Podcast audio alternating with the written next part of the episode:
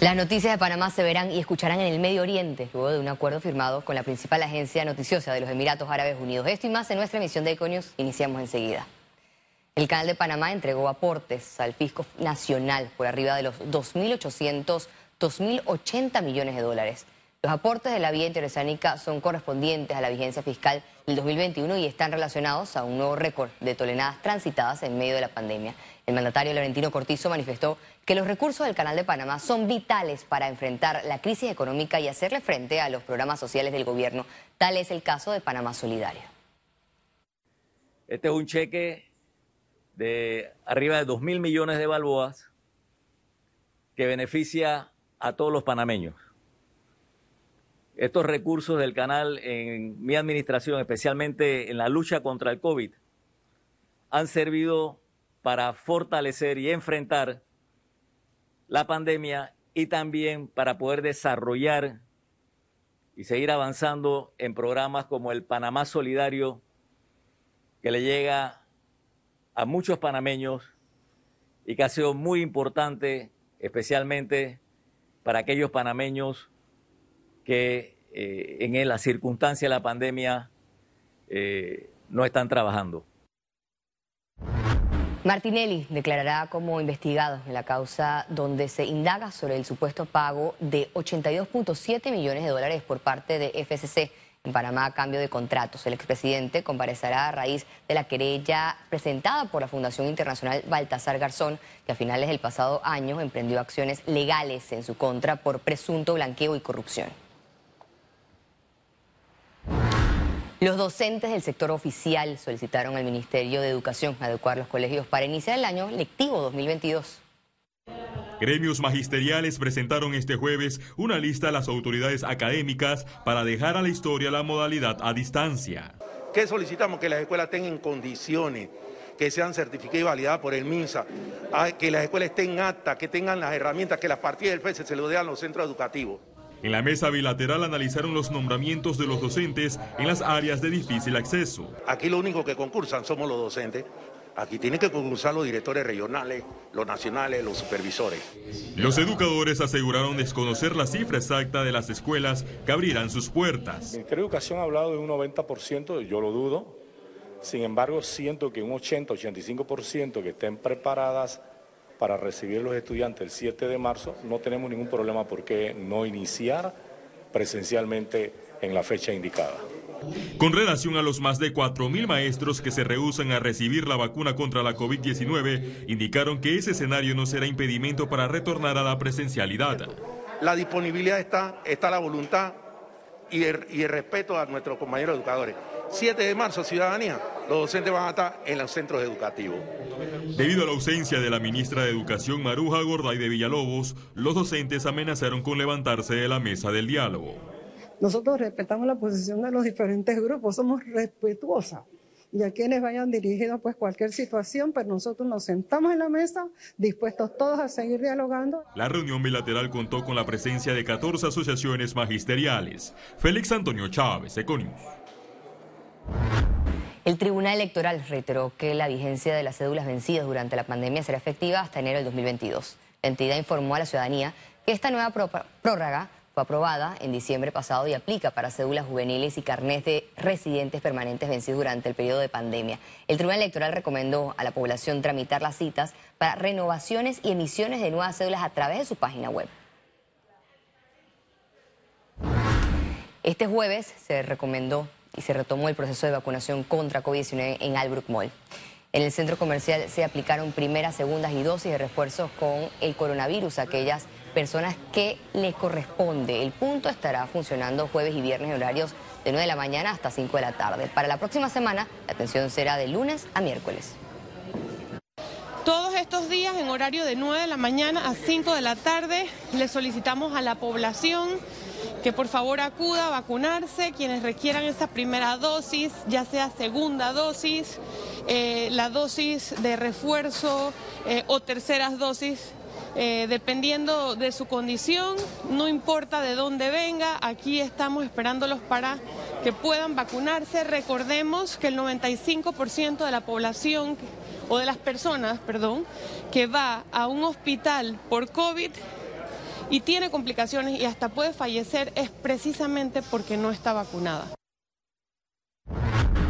Aumentan los casos nuevos de COVID-19. Veamos en detalle las cifras del MINSA.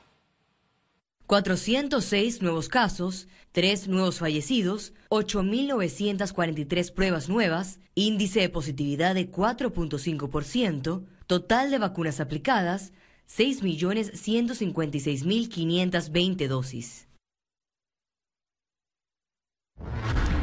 El gobierno entregó la renovación automática de frecuencias a empresas concesionarias de las radioemisoras en Panamá.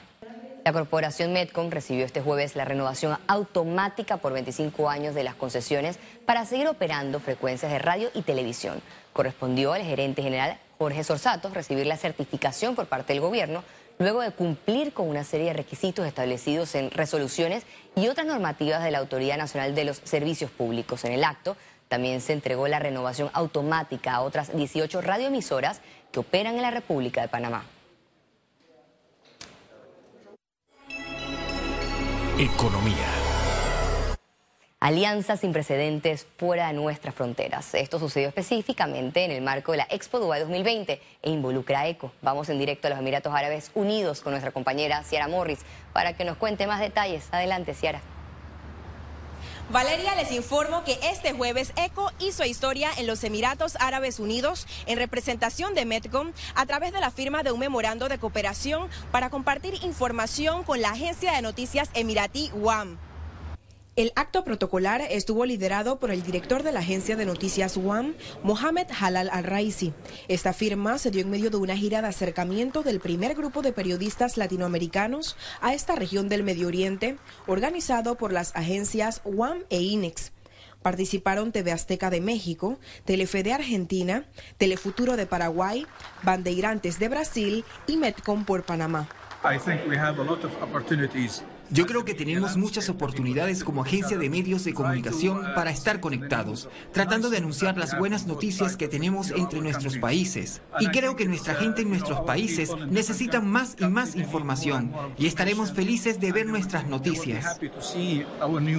Mira, la importancia de este acuerdo eh, obviamente es el compartir la posibilidad de poder este, tener acceso a información eh, a través de estas alianzas y que podamos compartir canales de Latinoamérica con eh, esta agencia importante del Medio Oriente y, y de los Emiratos Árabes, información, videos, noticias, de todo lo que tenga que ver con eventos noticiosos. Esta firma se dio en un momento en el que los productos de exportación de Panamá se posicionan en las ciudades de Dubái y Abu Dhabi.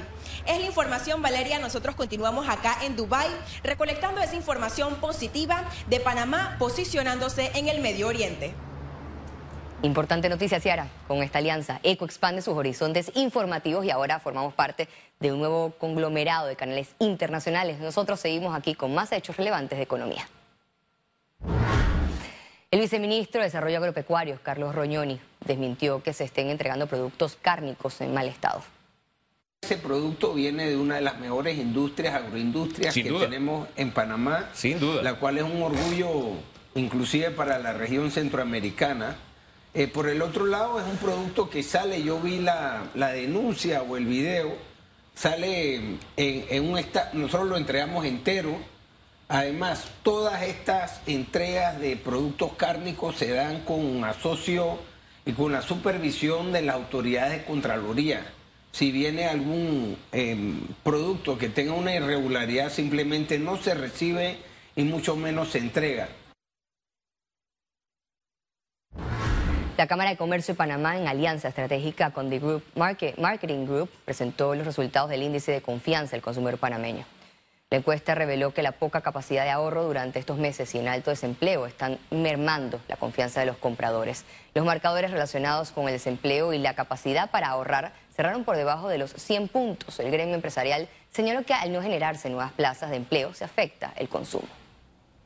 Desde que inició el proceso de reactivación económica hemos estado enfatizando la importancia en la generación de nuevas plazas de empleo debido a que es a través del empleo que nosotros podemos ir moviendo a un número importante de personas de la necesidad de, dependencia de subsidios a obviamente eh, al empleo y a través del empleo puedan seguir siendo eh, productivos a nivel económico. El Fondo de Promoción Turística de Panamá presentó a la industria turística una actualización de los resultados y los planes que tienen contemplado para el 2022 apuntan a posicionar a Panamá como el destino turístico de la región. Y lo que buscamos es posicionar a Panamá como un destino vacacional y de reuniones de clase mundial y crear embajadores del destino. Segundo pilar es generar demanda, que es promover visitas internacionales a través de alianzas estratégicas con un número de aliados clave, como por ejemplo aerolíneas, operadores de turismo importantes en los países objetivos, agencias de viaje en línea o las que conocemos en siglas en inglés, online travel agencies, entre otras. Y finalmente el tercer pilar es la consolidación de la organización de mercadeo del destino, es convertirnos en una organización de mercadeo de destino internacional orientada en resultados. Desde este viernes 17 de diciembre los precios de los combustibles disminuirán respectivamente. A continuación el detalle. La gasolina de 95 octanos tendrá un valor de 89 centavos el litro, una baja de 4 centavos. La gasolina de 91 octanos se situará en 86 centavos por litro, con una disminución de 4 centavos, mientras que el diésel quedará con 78 centavos por litro, una baja de 3 centavos. Conexión Financiera. Fin de año y un tema medular en Panamá aún espera resolución, salario mínimo. Hay mucho que decir porque las partes involucradas no terminan de lograr consensos. Pero para analizar esto y más tenemos a nuestro economista Carlos Araúz. Adelante, Carlos. Gracias, Valeria. Estamos a semanas del cierre del año 2021, uno que sin duda pasará a la historia por la recuperación económica en medio de una pandemia que no fue nada programada ni planificada. A tumbos, pero recuperación, al fin y al cabo y por ende, bienvenida. El 31 de diciembre de 2019, mediante decreto ejecutivo, se normó sobre un tema álgido en Panamá, el salario mínimo que todo trabajador debe devengar dependiendo de la región o del sector económico en el que se encuentre. Eso fue tres meses antes que la pandemia de la COVID-19 alterara nuestras vidas para siempre. Lógicamente, mucho ha ocurrido entre aciertos y desaciertos de todos los actores en los diferentes sectores de la economía nacional. Para un país poco acostumbrado a ver inflación, pues este año, 2021, vaya que si la estamos viviendo, con dolores y con angustias. El aumento generalizado promedio en numerosos productos ha generado un 2.5% de aumento en la inflación, de acuerdo al INEC. En Panamá, la Constitución Nacional, en su artículo 66, define que la ley deberá buscar la manera de ajustar el salario mínimo para mejorar el nivel de vida del trabajador y de su familia, según la región y la actividad económica. El artículo 173 establece que el salario mínimo es la cantidad menor en dinero que debe pagar el empleador al trabajador que le permita cubrir sus necesidades normales de su hogar, en el orden material, moral y cultural. Este es el tema que debe analizar la Comisión Nacional de Salario Mínimo. El tamaño de la economía dista mucho de los niveles de los años 2018 y 2019 y por ende el sector privado empresarial argumentará que cualquier ajuste al salario mínimo es impensable porque generará más desempleo e informalidad. Por otro lado, el sector trabajador argumentará que el actual decreto ignora el alto costo de la vida. Puntos antagónicos, pero bien sustentados, por que todo quedará en manos del gobierno, quienes deberán cuidadosamente analizar esta dura disyuntiva y proponer algo que no cree efervescencia social, pero que no acabe con el espíritu empresarial. Dura tarea por delante. Vuelvo contigo, Valeria. Muchas gracias, Carlos, y muy buena reflexión sobre este tema tan álgido para la población. Lo cierto es que los panameños sí ameritan un ajuste salarial. Y al regreso, internacionales. Quédese con nosotros, ya volvemos.